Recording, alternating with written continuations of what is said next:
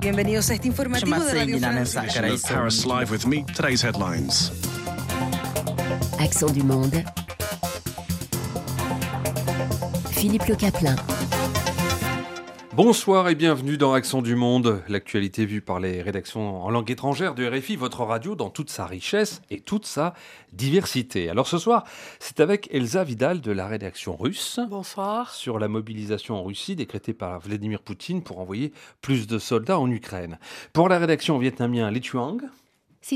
Pour nous dire comment le Vietnam entend développer les énergies renouvelables dont le nucléaire.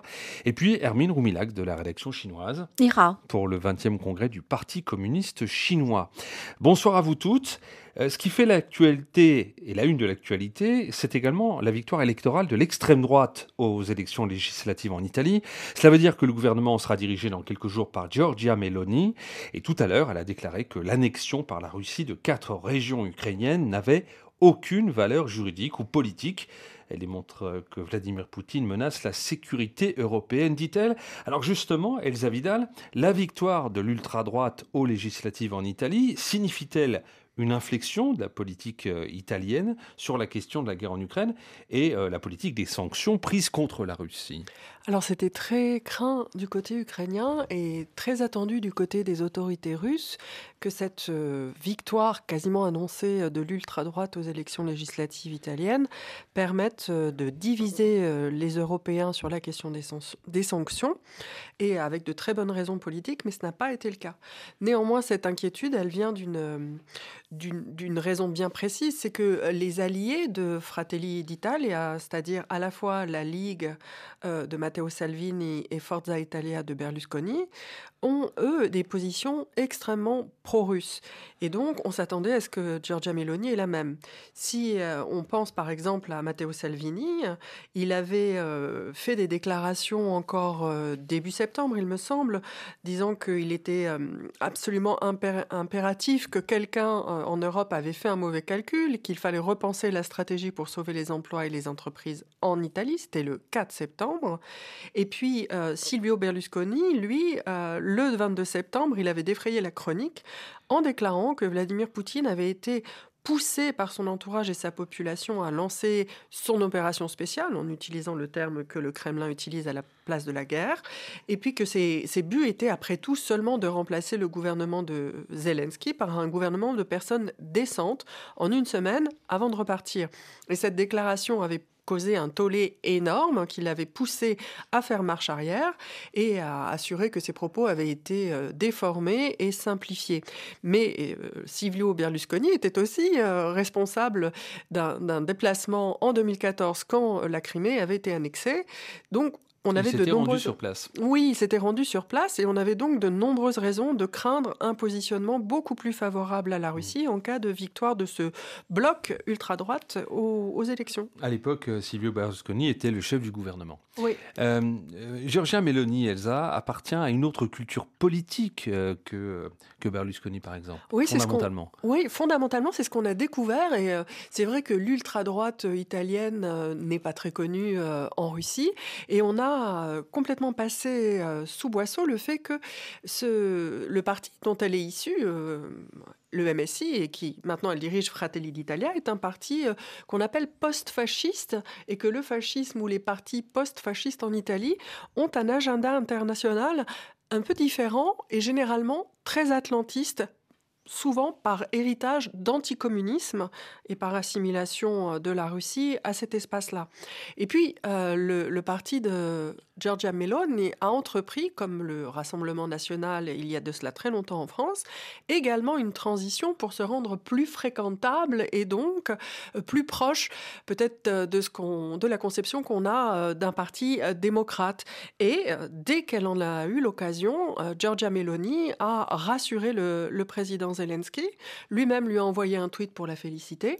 Et dans son tweet, dans sa réponse à ce tweet, elle a pris une position très clairement en faveur du soutien à l'Ukraine, de sanctions contre la Russie et de l'envoi d'armes à Kiev. Encore une chose, est-ce que du côté euh, du Kremlin, il y a eu une réaction et laquelle, euh, quand le Kremlin a, appris, a appris que euh, ce sera Giorgia Meloni qui, dirigera le, gouvernement italien Pas de réaction notable dans la limite de mes connaissances. Et, du côté de la Chine, Hermine Roumilac, est-ce que Pékin a réagi à ce futur changement de gouvernement Oui, Pékin a réagi. Vous pouvez imaginer euh, que les raisons ne sont pas du tout les mêmes que les pays occidentaux. Comme Elsa a dit tout à l'heure, euh, les partis ultra euh, post-fascistes étaient anticommunistes, donc euh, ça fait des échos dans, le, dans les déclarations du gouvernement chinois.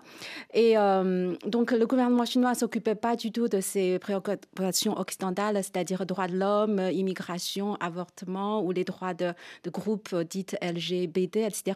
Mais Pékin est loin d'être indifférente du résultat de cette élection. Au contraire, elle surveille de près pour euh, plusieurs raisons.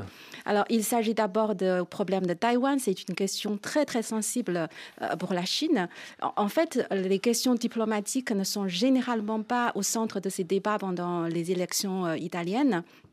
Mais le futur euh, potentiel Premier ministre, Madame euh, Meloni, a fait une rare déclaration sur Taïwan pendant la campagne elle s'opposait clairement à la menace militaire de la Chine envers Taïwan et elle affirmait aussi qu'il euh, promouvrait les contacts bilatéraux entre l'Italie et Taïwan si elle est élue.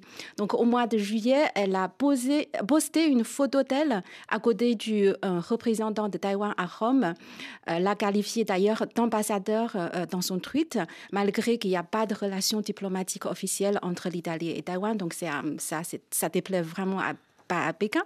Et elle a déclaré qu'elle se tient toujours aux côtés de ceux qui croient aux valeurs de la liberté et de la démocratie aussi. Et puis elle ajoute qu'il faut que l'Union européenne fasse pression sur Pékin pour éviter un conflit dans le détroit de Taïwan. Oui, c'est ça. Euh, elle a dit ça et puis que elle a dit aussi que Taïwan était un partenaire commercial stratégique pour l'UE et l'Italie et elle euh, accélérait les promotions des relations de, et coopération italo-taïwanaise si un nouveau gouvernement pouvait être formé. Il faudrait rappeler que Taïwan, euh, Pékin considère considère Taïwan comme une de ses provinces et n'a jamais abandonné l'idée de récupérer euh, par force cette île. Cela fait que Taïwan est au centre des questions géopolitiques euh, régionales, voire internationales depuis très longtemps et encore plus aujourd'hui puisque Taïwan, c'est le premier producteur des produits euh, semi-conducteurs, c'est-à-dire les bus, dont le monde entier en a vraiment besoin. Et parle-nous maintenant de cette déclaration publiée sur le site de l'ambassade de Chine en Italie. Oui, l'ambassade de Chine en Italie, bien sûr, pour réagir euh, a déclaré sur son site officiel vendredi le 23 septembre, indiquait que la partie chinoise a remarqué certaines des remarques de Madame Meloni, utilisant la question de Taïwan comme une excuse et prônant la fermeté à l'égard de la Chine. Donc la Chine exprime son fort mécontentement et son opposition résolue à ces remarques, blablabla. Et, mais à mon avis, à part rendre visite elle-même à Taïwan à Madame Meloni ou alors envoyer carrément une délégation gouvernementale sur l'île, on aura du mal à voir ce que Rome ferait euh, concrètement avec Taïwan euh, parce que tout ce qu'il fait risquerait d'empirer les relations avec Pékin. Et du côté de la Chine, euh, ils pourront bien sûr euh, faire pression sur l'Italie, utilisant l'interdiction des marques de luxe italiennes qui sont très nombreuses sur le marché chinois. Et puis il y a un autre point de mécontentement, c'est le sort de la nouvelle route de la soie, qui, est, qui, est, un point cher au gouvernement chinois. Hein. C'est ça, oui, nouvelle route de la soie. En fait, c'est une initiative très chère, surtout au président chinois Xi Jinping, c'est lui qui l'a lancé. Et euh, en 2019, euh, le gouvernement chinois et le gouvernement italien de l'époque, c'était sous M. Conte, euh, ils ont signé des accords pour que la, la Chine pourrait faire rentrer la route de la soie en Europe par l'Italie. Donc ça fait inquiéter euh, beaucoup de pays, y compris... Euh, en fait, l'Italie est le seul pays, pour l'instant, le seul pays parmi le groupe G7 qui a signé euh, l'accord avec Chine sur, sur cette nouvelle route de la soie qui s'appelle One Belt and One Road. Donc c'est par la mer et par les continents, ils pourront, comment dire, faire leur influence sur les pays, dans plein de pays dans le monde. Et donc, Rome avait surpris tout le monde à l'époque hein, en signant ce, protocole d'accord avec la Chine. Oui, c'est ça, parce que euh, Rome, euh, je vous disais que c'est le seul pays pour l'instant euh, de G7 qui a participé à cette initiative promise par le dirigeant chinois. Et Pékin et Rome ont signé à l'époque 29 accords avec une somme totale de 2 milliards 500 millions d'euros. Donc, avec cet accord, les relations des deux pays ont monté d'un cran par rapport aux autres pays. Mais cela a suscité, bien sûr, les inquiétudes de partenaires occidentaux de l'Italie sur l'influence de la Chine en Europe. Donc, je voudrais ajouter aussi un point, c'est sur, euh, c'est le monsieur Salvini, donc l'allié actuel de Madame Meloni. Il était à l'époque euh, du gouvernement de Monsieur Conté. Et il a refusé, par contre, d'être présent à la cérémonie de signature de ces accords. Il a déclaré qu'il ne voulait pas voir l'Italie soit colonisée par les entreprises étrangères, c'est-à-dire la euh, les, chinoises. Madame Meloni s'allie clairement avec cette position. En réalité, à cause de la pandémie de Covid, les accords prévus entre les deux pays n'ont toujours pas eu lieu. Même pas commencé. Voilà pour euh, la Chine. Lituan, comment est-ce que la victoire euh, électorale de l'extrême droite à ces législatives en Italie a été perçue au Vietnam? Alors, les médias d'État et la presse vietnamienne parlent de la montée des extrêmes droites en Europe, après la Suède, la Hongrie, l'Italie, et sans oublier l'augmentation des députés du Rassemblement national en France, et aussi de la crainte d'une division au sein de l'Union européenne face à l'agression russe en Ukraine actuellement. Et pour l'instant, le plus important pour les Vietnamiens est sans doute le sort de l'accord de protection des investissements entre l'Union européenne et le Vietnam et Pivard. Celui-ci n'entrera en vigueur qu'après que tous les États membres de l'Union européenne, dont l'Italie, auront donné le consentement formel. Lors d'un appel téléphonique en avril dernier, le Premier ministre italien Mario Draghi a assuré son homologue vietnamien que son gouvernement demanderait au Parlement d'accélérer la ratification de l'EPIVAR. Or, avec le nouveau gouvernement italien, qui a maintenant basculé dans l'extrême droite, et un nouveau Parlement, on se doute du délai du vote de cette EPIVAR par les députés italiens. en quoi consiste euh, concrètement cet accord de protection des investissements entre l'Union européenne et le, Vietnam? Alors, donc, comme voilà, euh, dit, là, ça c'est l'accord de protection des investissements entre l'UE et le Vietnam, et en fait qui garantira un degré élevé de protection des investissements tout en permettant à l'Union européenne et au Vietnam de réglementer et de poursuivre des objectifs légitimes en matière de politique publique telles que la protection de la santé publique, la sécurité et la protection de l'environnement, d'après l'explication sur le site de l'Union européenne. Et les investisseurs de l'Union européenne et leurs investissements au Vietnam feront l'objet d'un traitement juste et équitable et qui ne seront pas discriminés par rapport aux investissements vietnamiens en situation similaire. Cet accord n'est pas entré en vigueur, au contraire le EVFTA, c'est-à-dire que l'accord de libre-échange entre le Vietnam et l'Union européenne, entré en vigueur le 1er août de l'année dernière, 2021, qui supprime 99% des droits de douane et barrières tarifaires d'ici 10 ans. Tous les deux accords sont considérés comme accords de nouvelle génération, dont l'objectif est de faciliter les échanges commerciaux entre deux parties. Donc il est intéressant de rappeler que le Vietnam est le deuxième partenaire commercial de l'Union européenne derrière Singapour au sein de l'Association des nations de l'Asie du Sud-Est, ça veut dire que l'ASEAN. et le Vietnam est également un partenaire important euh, de l'Italie au sein de l'ASEAN.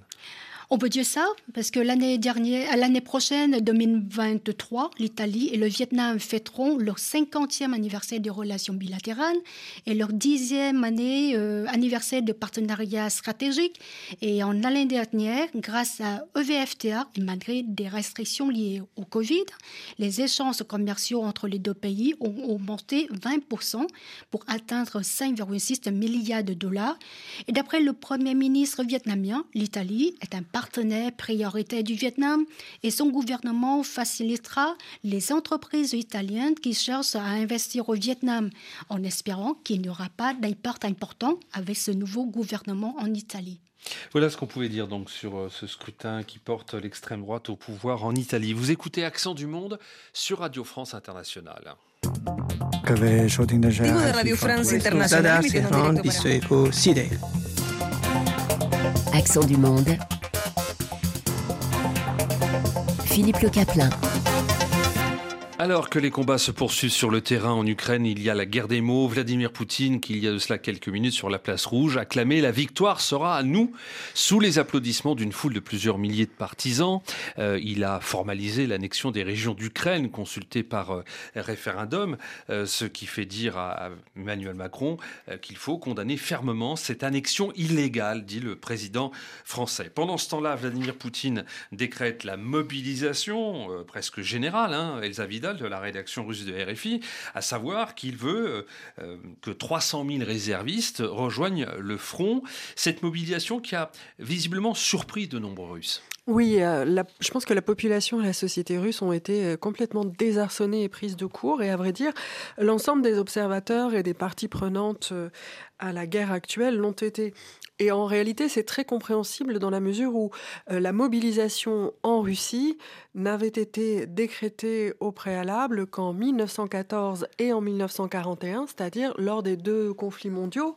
Donc personne n'y était prêt. Et dans le cas de la Russie, c'était en plus doublement, euh, je dirais, inattendu dans la mesure où, formellement en tout cas, euh, la guerre n'avait pas été déclarée entre la Russie et l'Ukraine. On sait bien que la pseudo-opération spéciale, euh, c'est une guerre. C'est la terminologie officielle. Exactement. Mais juridiquement, cette déclaration n'avait pas eu lieu, contrairement aux deux autres conflits que je viens juste de mentionner. Mhm. Et donc, ça a été un grand choc. Et puis, euh, c'est un, un choc qui est intervenu euh, après pas mal de suspense. D'abord, euh, on a eu l'annonce de l'organisation des référendums qui viennent de donner lieu à une annexion. Et puis, l'intervention de Vladimir Poutine a été repoussée au lendemain matin. Et le 21 septembre au matin, le pays s'est rassemblé dans l'attente et a découvert avec stupeur qu'une mobilisation présentée comme partielle avait été décrétée. Et euh, ce caractère partiel, en fait, personne n'y croit parce que si on va sur le site de l'administration présidentielle et qu'on regarde le décret, le point 7 est biffé, on ne peut pas le lire et euh, il en a été déduit, il, concerne en fait les conditions de réalisation et les objectifs de la mobilisation, que le chiffre avancé de 300 000 hommes est en fait complètement temporaire.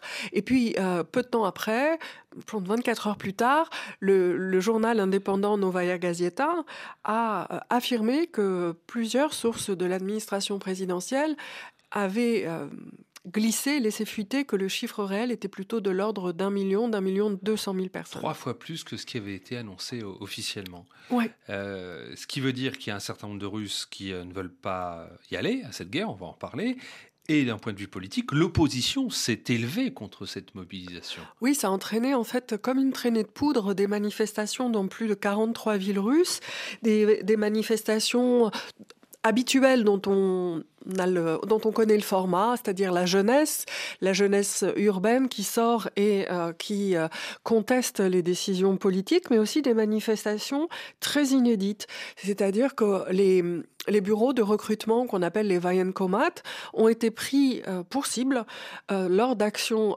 plutôt hostiles, des manifestations pas du tout pacifiques qui prennent la forme d'attentats, souvent au cocktail Molotov. Il y a eu aussi le cas d'un jeune homme qui s'est présenté au bureau de recrutement et qui a tiré sur le commissaire du bureau de recrutement. Et il l'a fait pour euh, réagir euh, au fait que euh, son meilleur ami avait été mobilisé, était mort au combat et que son frère venait d'être appelé au combat. Et puis on a vu une expression encore plus radicale, si je puis dire. C'est un jeune homme qui s'est immolé dans une ville qui s'appelle Réazan en contestant cette, cette mobilisation, cet ordre de mobilisation. Après, on a vu qu'au moins 300 000 jeunes hommes jeunes ou moins jeunes d'ailleurs, ont fui. Et euh, ce qui est quand même euh, aussi doublement compréhensible parce que s'ils restaient dans le pays, non seulement ils devraient partir se battre, mais s'ils essayent de se cacher et sont attrapés alors qu'ils essayent de se soustraire à la mobilisation, ils risquent, en vertu d'une loi qui a été adoptée le même jour, plus de 10 ans de prison maintenant. Euh, donc ces gens sont partis essentiellement euh, côté ouest, hein, donc Finlande, Géorgie, mais également euh, qu'est-ce qui s'est passé au, sud, je pense au Kazakhstan, mais aussi euh, le côté asiatique. Il y a une longue, longue frontière avec l'Asie. Oui, la Russie étant un pays extrêmement étendu, le plus grand pays du monde et un pays extrêmement étendu, il y a plus de neuf fuseaux horaires en Russie, il y a eu des départs effectivement à l'ouest, dont on a beaucoup parlé, au sud euh, vers la Géorgie et le long de toute la frontière avec le Kazakhstan qui est immense et avec la Mongolie également. Pour un total de départs qui avait été annoncé tout d'abord par les services de sécurité fédéraux, d'environ 260 000 hommes.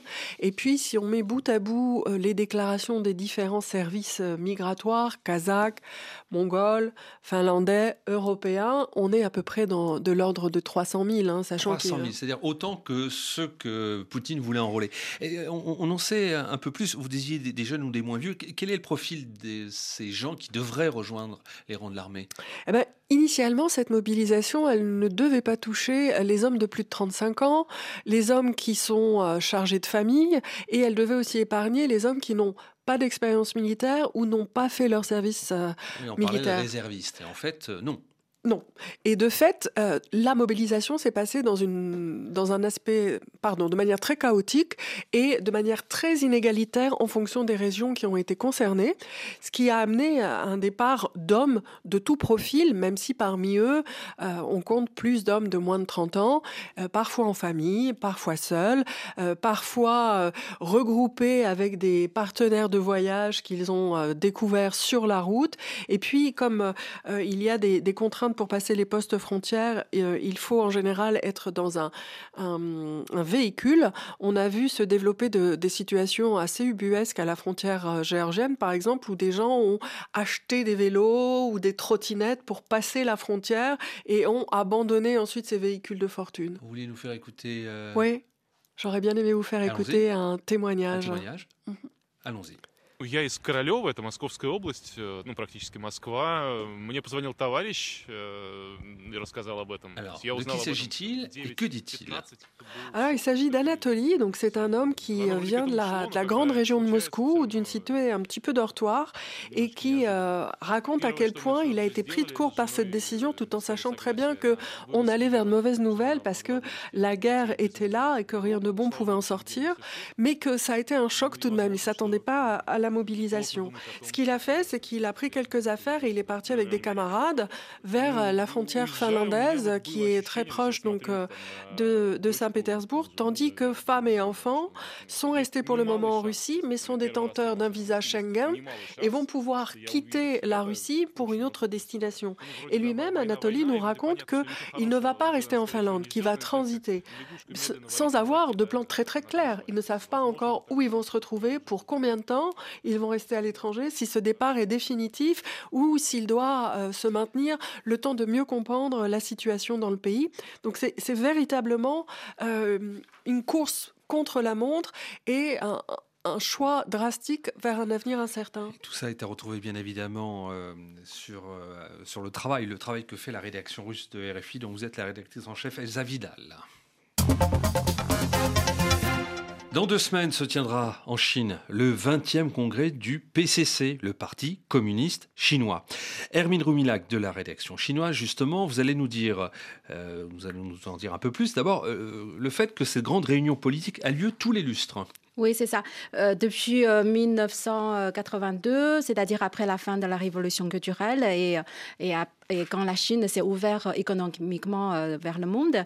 Donc le congrès euh, national du Parti communiste se tient tous les cinq ans. Les thèmes principaux varient selon les situations du moment, mais il est chargé toujours de déterminer les prochains dirigeants du parti et le nouveau système de succession et l'orientation de la politique euh, générale de la Chine dans les années à venir, c'est-à-dire dans les cinq ans, en raison de la dictature du Parti communiste unique en Chine. Donc il est largement admis que les hauts dirigeants du PCC peuvent en effet être considérés comme les plus hauts dirigeants de la Chine, c'est-à-dire ce congrès devient le plus important Et à partir du 16 octobre, hein, il se tiendra pendant une semaine. Près de 2300 représentants de près de 100 euh, millions de membres hein, du parti discuteront, décideront de, de l'avenir du pays. Pour autant, est-ce que l'ordre du jour est connu?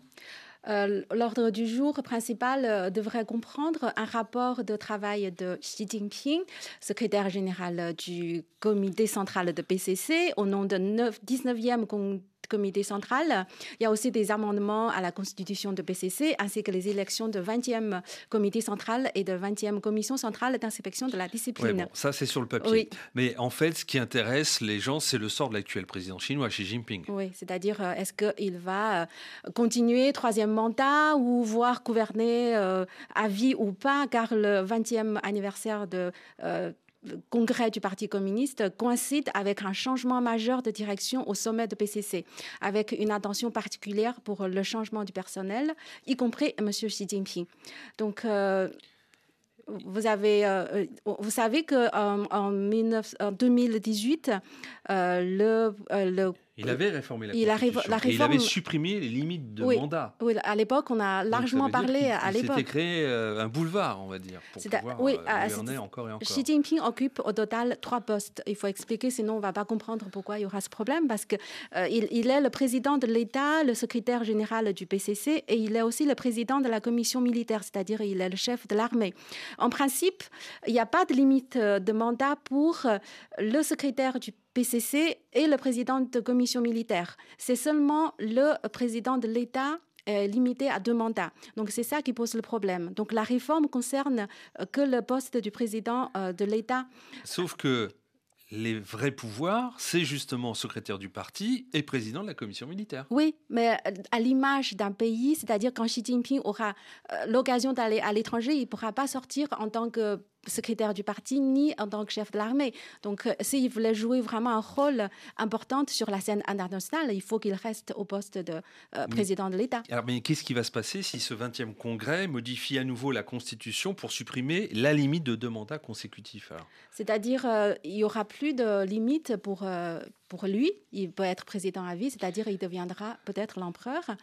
Et aussi sur la Chine, il pourra euh, avoir la mainmise encore plus forte sur euh, euh, la vie des gens, liberté sera plus limitée. Donc, je pensais à, une phrase que j'ai vue récemment sur Internet, je le dis, cette dernière phrase. Il dit qu'en Russie, il euh, arrêtent les gens qui ne voulaient pas aller à la guerre. En Iran, ils arrêtent les femmes qui protestaient contre euh, les, le voile. Et, en Chine, on arrête des gens parce qu'ils n'ont pas fait le test PCR, ils ne sont pas porté le masque. En fait, tout ça, c'est hmm. pour vous dire la situation en Chine est catastrophique. Hermine Roumilac de la rédaction chinoise de RFI. Intéressons-nous maintenant au développement des énergies renouvelables au Vietnam. En effet, les Tuang, la question de la souveraineté énergétique se pose également là-bas, mais ce n'est pas le contexte euh, dans lequel se trouve actuellement l'Europe. Alors au Vietnam, c'est plutôt la croissance économique qui incite le gouvernement à repenser son plan du développement de l'électricité, qu'on appelle le huitième plan, et en cours d'élaboration. Et euh, le besoin de l'électricité du Vietnam a augmenté 10% parce que le Vietnam devient actuellement le hub régional de grands groupes euh, multinationaux comme Samsung, Intel. Et c'est le besoin aussi quotidien de la population avec près de 100 millions d'habitants. Donc le gouvernement vietnamien estime donc qu'il faudrait entre 8 et 14 milliards de dollars d'investissement par an pour améliorer son réseau électrique et développer de nouvelles sources énergétiques, donc notamment les énergies renouvelables, qu'il espère répondre aussi à son engagement de neutraliser les émissions de carbone en 2050. en France, l'énergie nucléaire occupe une place importante dans le mix énergétique. Euh, qu'est-ce qu'il en est au, Vietnam? Alors, l'énergie nucléaire a déjà été abordée il y a 13 ans au Vietnam. De projets à la province de Ninh Thuyen au sud du Vietnam ont été même adoptés par l'Assemblée nationale le, en 2009, mais finalement, c'est arrêté, en fait, supprimé, on va dire que ça, en 2016 à cause de faute de financement. C'est la raison qui a été donnée. Est-ce que le nucléaire peut être réintroduit dans le huitième plan? Alors, c'est ce que demandent plusieurs experts vietnamiens, car les sources énergétiques ne peuvent plus répondre aux besoins actuels. Alors, les énergies renouvelables représentent 15% du mix énergétique du Vietnam, alors que hydroélectroniques sont exploitées au maximum. Les nouvelles centrales au charbon ne sont plus autorisées. Donc, ils sont suggérés d'intégrer ces deux centrales nucléaires dans le plan en cours d'élaboration pour les remettre en service en 2030. Et vous avez rencontré euh, le professeur Fang Yang, qui est l'ancien directeur de l'Institut nucléaire de Dalat. Qu'est-ce qu'il vous a dit? Alors, il est pour, pour relancer en fait, le nucléaire, mais il a proposé d'utiliser un autre type de réacteur nucléaire. Écoutons ce professeur. Alors, il a dit qu'il est possible de relancer le projet d'électricité nucléaire, mais il ne s'agit plus de réacteurs de plus puissants de 2000 MW conçus avec le Japon et la Russie, parce que même en France, le pays qui maîtrise le réacteur nucléaire de troisième génération, le président a demandé de passer au réacteur nucléaire de faible puissance. C'était Lê de la rédaction vietnamienne de Radio France Internationale. Ainsi se termine euh, ce nouveau numéro d'Accent du Monde. Merci pour votre fidélité à RFI.